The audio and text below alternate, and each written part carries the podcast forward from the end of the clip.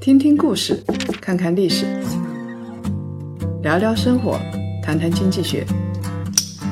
欢迎大家收听《谈谈》，大家好，我是叶檀。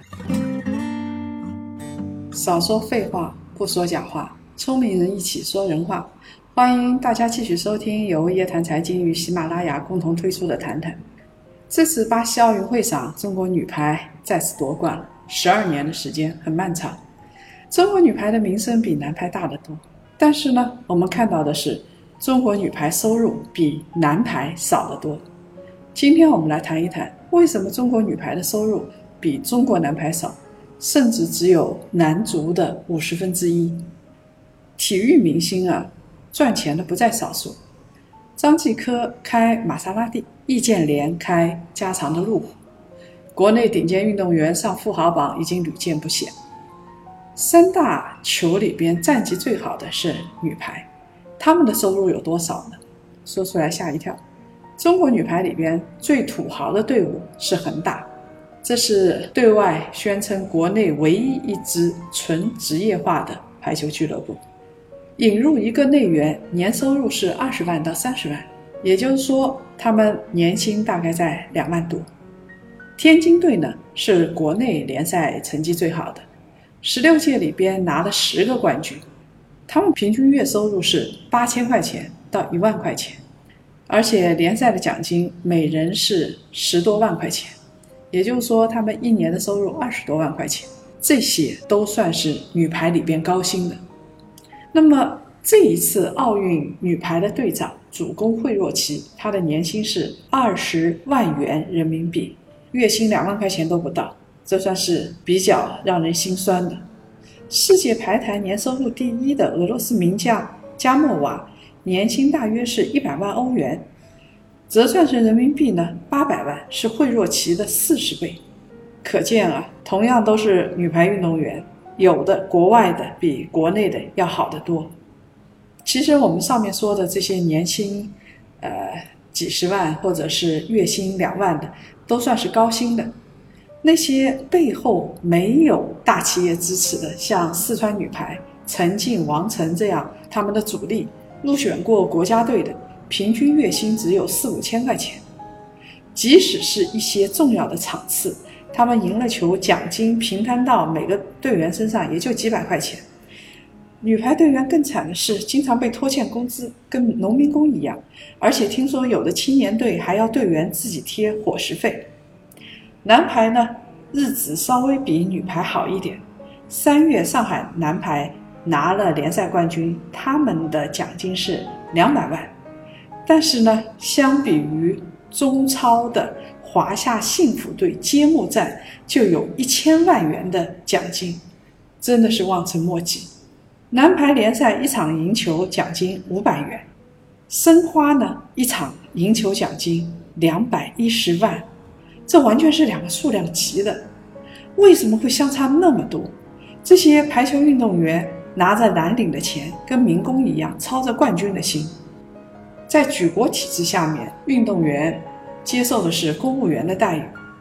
从目前的工资待遇来看呢，排球运动员算是公务员里边的底层，是最低一级的。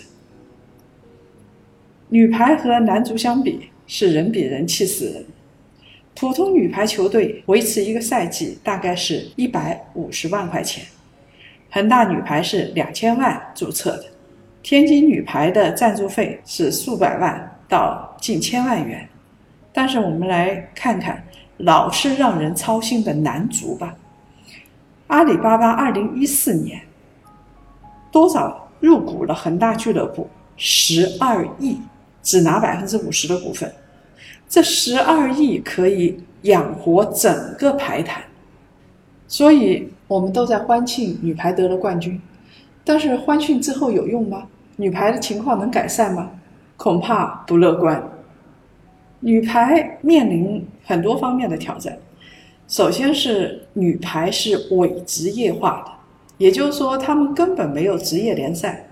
现在所谓的女排俱乐部，其实是加上了赞助商名号的专业队，他们的目标终极目标就是全运会、奥运会。得联赛冠军对他们来说无关紧要，所以国内的女排联赛一点也不好看，上座率很低，球员没有夺冠的欲望，人才流动呢一潭死水，也不可能有专门的经纪人，这日子没法过。女排联赛只是奥运会、全运会的练兵场，他们整个联赛是赔钱的，这样的联赛不要也罢，根本就没有什么用。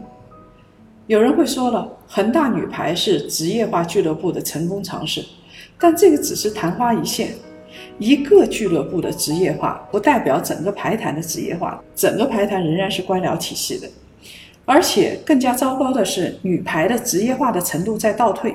你想，女排队员如果没有转会费，如果没有广告，如果上座率只有两到三成，谁会去投钱给女排啊？他没有赞助商啊。这样就形成了一个恶性循环，所以女排运动员的工资，我相信是高不了。还有一个原因呢，就是我们是举国体制，收入低，成本高，用国家的钱培养一个运动员，你希望干什么？希望他得冠军，希望他拿奖牌。养一支十二个人的排球队，你能拿到一枚金牌最多。如果你养一个运动员，这个运动员如果很牛的话，他可能拿三到四枚金牌，而且游泳运动员是受关注度很高的，跟羽毛球、篮球一样，所以游泳运动员的商业价值就很高。你想想看，游泳运动员里边，孙杨、宁泽涛跟女排的郎平能比吗？这样比是很不公平。但是商人非常实际，我如果在一个看颜值的时代。然后看商业价值的时代，我与其去找一个女排运动员，或者找一支球队赞助一支球队，我还不如去赞助刘翔，或者是赞助孙杨、赞助林丹来的更符合商业逻辑。那么美国是怎么干的呢？美国啊，他都是业余球员，所以呢，国家是不承担成本的。上千所大学都有排球队。十二岁到十八岁的全美排球比赛啊，有将近十几万。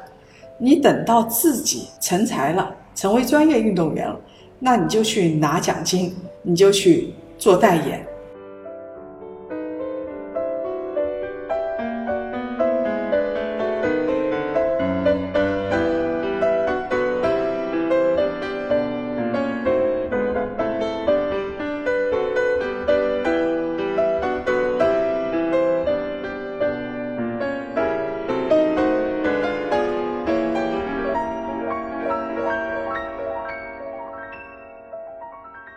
国内呢，刚好相反，就是非常缺人。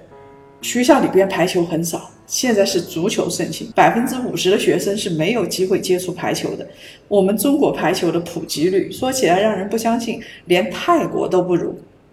二零一三年的时候，中国排球的注册运动员人数是两千六百多人，一线的球员呢不到三百个人。美国女排可以在一百多支队伍里头。选出他们的主力队员，但是中国的教练呢，只能从一百多名运动员里边挑选，不光人少，水平还不高，所以不要看到今年他们拿了冠军了，要知道世界赛二零一二年他们都没有进前四。还有一个原因啊，跟我们所有的人都有关系，大家有没有想过，为什么？女模的收入比男模要高得多得多，而女足或者女排的收入比男足男排要低得多，哪怕他们打得再好。关键问题是，虽然我们在看女排比赛的时候有一次热泪盈眶，但是我们不会为这份感动去买单的。这个跟足球 NBA 男篮是完全不一样的。我们喜欢看。女模因为买服装的基本上都是女性，为家里的人、孩子、老公挑选服装的也都是女性，所以女模特别吃香。而男性喜欢看女性模特，他们也不喜欢看男性模特。但是到了运动员这一块，我们发现，跳水大家看男性看女性都有，但是到了球类的时候，我们发现绝大多数人。买单的球迷都是男性，他们喜欢看男性的球类比赛，而不愿意去看女性的球类比赛。这个就是现实，非常残酷的。而且女排的商业运作是非常不成熟的。比如说有一个话题，像游泳运动员里边有傅园慧这个话题，但是女排夺冠之后，话题持续了几天就没有热度了。中国女排会又一次跌入没人参与、没人关注、没人投钱的恶性循环。东风来了，郎平带领了中国女排，但是郎平两次都是临危受命。她带领中国女排走出困境，中国女排这么依赖郎平，就说明中国女排危机深重。不管是从排球运动员的选拔，从商业运作来说，都很不成功。郎平毕竟只有一个，如果郎平有一天老去了呢？如果郎平不能当中国队教练了呢？那我们的中国女排该怎么办？最后。我们说一下郎平的工资。一九九四年，他在八百伴世界明星队做教练，当时传说他的年薪是二十万美元。一九九四年，二十万美元，天呐，在当时的中国是个天文数字。一九九八年，他回国执教国家队，年收入是一万两千元，听起来不高啊。一九九八年才一年才一万两千块钱，但是当时全国的城镇平均工资是七千多块钱。所以郎平是高于平均工资的，但是对于郎平本人来说，真是一个巨大的牺牲。我们不能指望就靠着郎平牺牲自己来成就中国女排。二零零九年，许家印砸下五百万，聘请郎平回国打造郎家军。二零一四年的时候，郎平离开恒大。回到国家队，成为国家队主教练，他的年薪是两百万，这又是一个巨大的牺牲。当然，比起前女排教练陈忠和来说，已经高得多了。陈忠和只有五十万，乒乓球和羽毛球的金牌教练刘国栋、李永波，他们的年薪只有十六万到十八万。所以，郎平的年薪是体制内第一高的。但是问题在于，郎平没有进行商业运作。你相信李永波只有十八万吗？你相信林丹一年的工资只有十几万吗？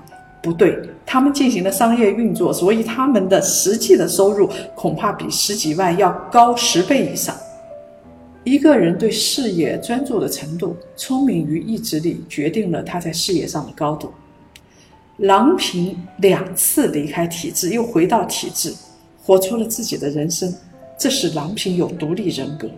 但是我们不能指望就依靠郎平的精神，就依靠郎平的独立人格来带领中国的体育、中国女排走出困境。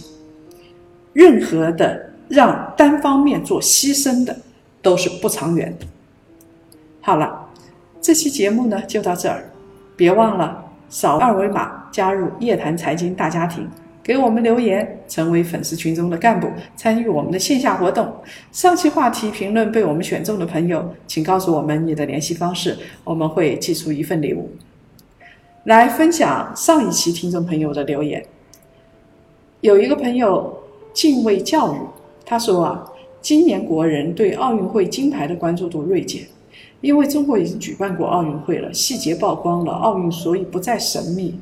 而奥运会变成最终奥运，他认为会演变成少数人自娱自乐，因为奥运没有带动大众项目的诞生和全民运动的风靡，确实如此。但是我们看到全民运动在另外一个角度风靡了，就是现在所有的人都在跑马拉松，我想这个大概是另外一种风靡。而且这一次奥运很有意思，大家关注的是傅园慧的话真性情，大家关注的是求婚，关注的是人性这方面。从这个角度来说，也算一个进步吧。但是我们国家体制还没有变。另外一个朋友叫王文，他说，在利益、诱惑、荣誉面前，道德很苍白，趋利是人的理性追求。比尔盖茨、马云他们不会服禁药。因为他们服了禁药，他们的公司也不会因此估值上升。所以呢，如果说告诉马云他们服禁药能够让他们少打拼十年到二十年，他们会怎么做？有可能会跟很多运动员一样。所以这个是一个理性的选择，我们不能依靠道德，不能依靠牺牲来做一些事情。当然，牺牲是必不可少的。如果想了解更多的财经经济类资讯，请搜索拼音谈财经，关注公众号“夜谈财经”。好了，各位朋友，这期的节目就到这儿。下周五晚上五点同一时间老地方，我们再见。